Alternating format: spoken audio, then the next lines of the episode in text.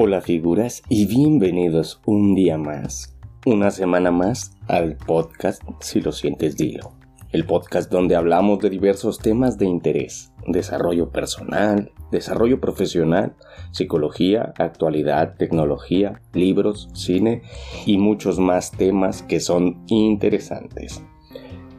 Como siempre, te envío un saludo y un fuerte abrazo desde este lado del micrófono. Yo soy Eliot Manzanares y esto es Si lo sientes dilo, que siempre habrá alguien ahí para escucharte. Como ya saben, estamos dando lectura a un libro escrito por Viktor Frankl. El libro se titula El hombre en busca del sentido.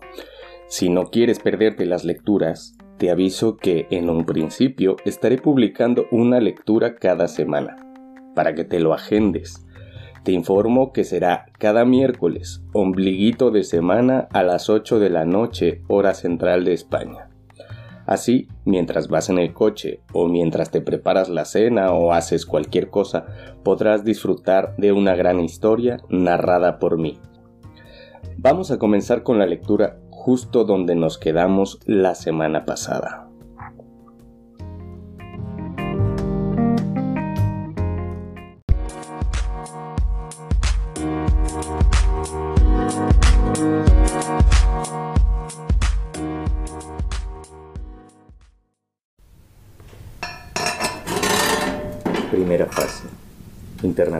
Campo. Al examinar la abundante documentación recogida de las observaciones y experiencias de los confinados en los campos de concentración, se distinguen tres fases psicológicas en la reacción de los reclusos en la vida en el campo. La fase inmediata al internamiento, la fase de adaptación y la fase que sigue a la liberación. Estación de ferrocarril de Auschwitz. El síntoma característico de la primera fase es el shock. En ciertas situaciones, ese shock puede preceder a la entrada del recluso en el campo. Ofreceré, como ejemplo, las condiciones de mi propia llegada al campo. 1.500 personas fuimos transportadas en un tren durante varios días con sus noches. En cada vagón se hacinaban 80 personas tendidas sobre su equipaje, lo poco que conservábamos de nuestras pertenencias. Los vagones estaban tan repletos de gente que solo quedaba despejada la parte superior de las ventanillas, por donde entraba la claridad gris del amanecer. Todos creíamos que nos llevaban a una fábrica de munición como empleados para trabajos forzados. No sabíamos siquiera si seguíamos en Silesia o si habíamos entrado ya en Polonia. De pronto, el silbato de la locomotora sonó con un aire misterioso, como un lamento de compasión por el cargamento de destino a la desgracia. El tren realizó una maniobra y aminoró la marcha.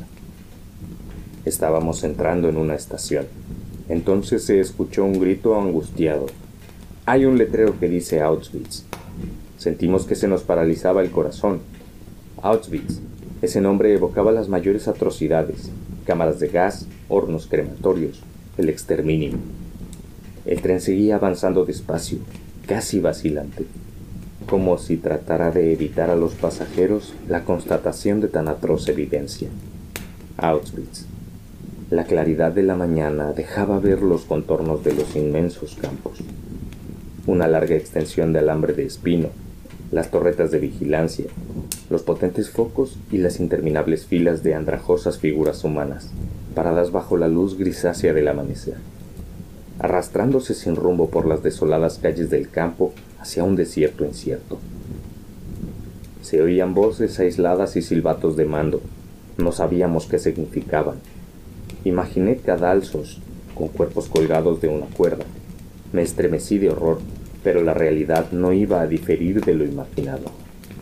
Lentamente, teníamos que acostumbrarnos a la inmensa y terrible barbarie. El tren se detuvo y al fin en la estación el silencio inicial fue roto por los estridentes gritos del mando. A partir de entonces oiríamos constantemente esos bramidos ásperos en todos los campos. Parecían los estertores de una víctima, roncos y cortantes, saliendo de la garganta de un hombre que no podía dejar de gritar. Un hombre al que asesinarían una y otra vez. Las puertas del vagón se abrieron de golpe y un pequeño destacamento de reclusos nos recibió con ligera algazara. Vestían trajes a rayas, tenían las cabezas rapadas, pero parecían bien alimentados. Hablaban en todas las lenguas europeas imaginables y se expresaban con cierto humor, que en estas circunstancias resultaba grotesco, como quien se agarra a un clavo ardiendo, dando mi innato optimismo que tantas veces me ha ayudado a controlar mis sentimientos, incluso en las situaciones más desesperadas, me aferré a esa idea. Estos prisioneros tienen un buen aspecto, aparentan buen humor e incluso se ríen. ¿Quién sabe? Quizá yo conseguiría ser uno de ellos. En psiquiatría hay un estado de ánimo que se denomina ilusión del indulto. Se trata del proceso de consolación que desarrollan los condenados a muerte antes de su ejecución. Conciben la infundada esperanza de que van a ser indultados en el último minuto. Nosotros también nos aferramos a una débil esperanza, e incluso frente a la evidencia, creíamos que aquello no sería tan cruel.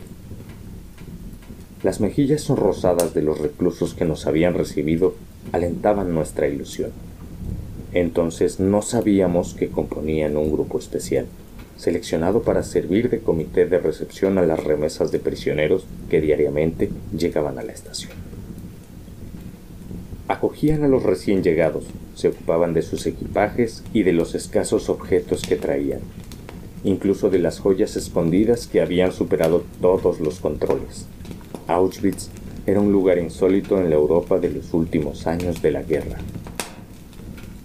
Debió de haber allí un verdadero tesoro.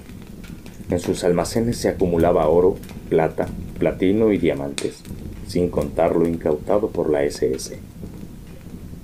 Metieron a unas 1.500 personas en un barracón para un máximo de 200, a la espera de trasladarnos a campos más pequeños, hambrientos, tiritando de frío no disponíamos de espacio ni para estar en cuclillas, y menos para tumbarnos.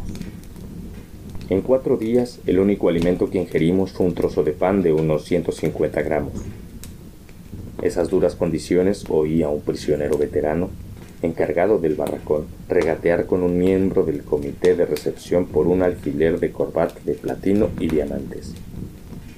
La mayoría de las ganancias de tales transacciones se convertían en tragos de agua ardiente, no recuerdo cuántos miles de marcos se necesitaban para comprar suficiente aguardiente como para pasar una tarde alegre. Pero sí sé que los veteranos necesitaban beber. En estas circunstancias, ¿quién podría reprocharles que intentaran calmar su conciencia con la embriaguez? Había otro grupo que disfrutaba de aguardiente en cantidades casi ilimitadas suministradas por la SS los hombres que trabajaban en las cámaras de gas y los crematorios que sabían que cualquier día serían relevados por otra remesa y dejarían de ser verdugos para convertirse en víctimas. La primera selección. La mayoría de las personas de la expedición se encontraba bajo la ilusión del indulto. No perdían la esperanza de que serían liberados e imaginaban que aquello iba a terminar bien. No podíamos captar la realidad de nuestra condición. El significado se nos escapaba. Para explicarme mejor, recupero la siguiente escena. Hasta esa tarde no lo comprendimos. Nos ordenaron dejar el equipaje en el vagón y formar dos filas, las mujeres a un lado y los hombres a otro, que debían pasar delante de un oficial de la SS de alta graduación. Tuve la osadía de esconder mi macuto debajo del abrigo. Mi fila debía pasar delante del oficial, uno a uno. Me di cuenta de que corría peligro si el oficial descubría mi macuto. Seguramente me tiraría al suelo de un bofetón. Un escarmiento del que ya tenía constancia. Instintivamente, al acercarme a él, adopté una postura enérgica para disimular la pesada carga. Ahora lo tenía enfrente. Era un hombre alto y delgado, con un uniforme impecable que vestía soberbiamente cómo contrastaba ese porte elegante con nuestro aspecto mugriento después del viaje. El oficial mantenía una posición relajada, sujetándose el codo derecho con la mano izquierda. Su mano derecha estaba erguida y con el dedo índice señalaba con parsimonía a la derecha o a la izquierda. En aquel entonces ignorábamos el siniestro significado del leve movimiento de su dedo, apuntando ya a la izquierda, ya a la derecha, con mayor frecuencia a la izquierda. Me llegó el turno. Alguien me había susurrado que ir a la derecha implicaba trabajos forzados. A la izquierda enviaban a los débiles y enfermos que trasladaban a otro campo.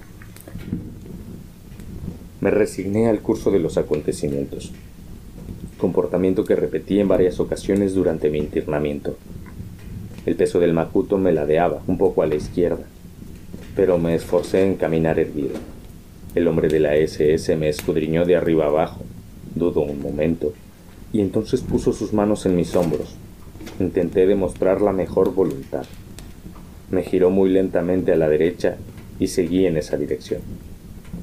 Por la tarde nos explicaron el significado del juego del dedo. Era la primera selección, el primer veredicto sobre la aniquilación o la supervivencia.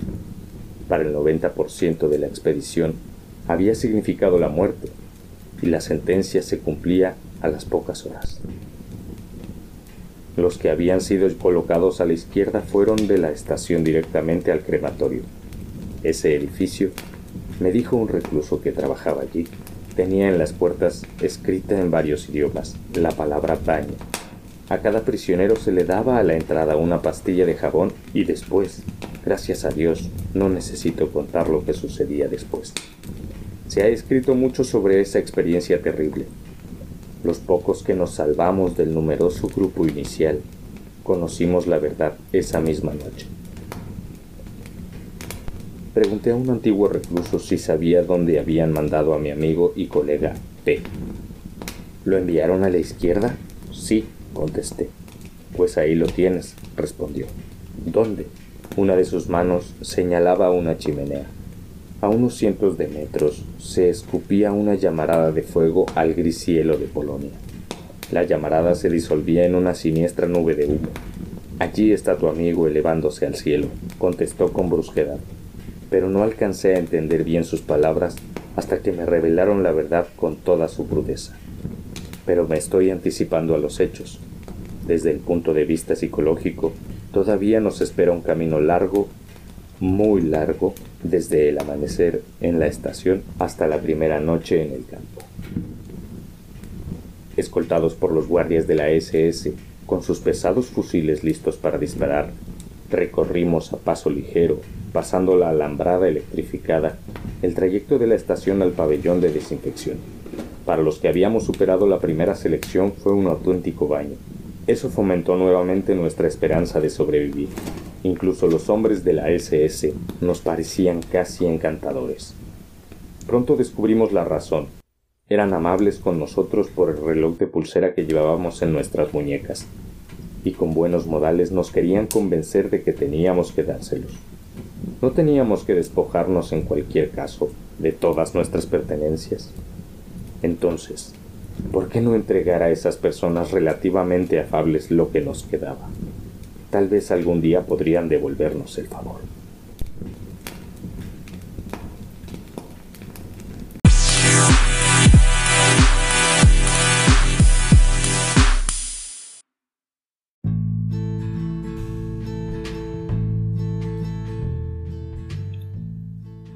Hasta aquí la lectura de la semana.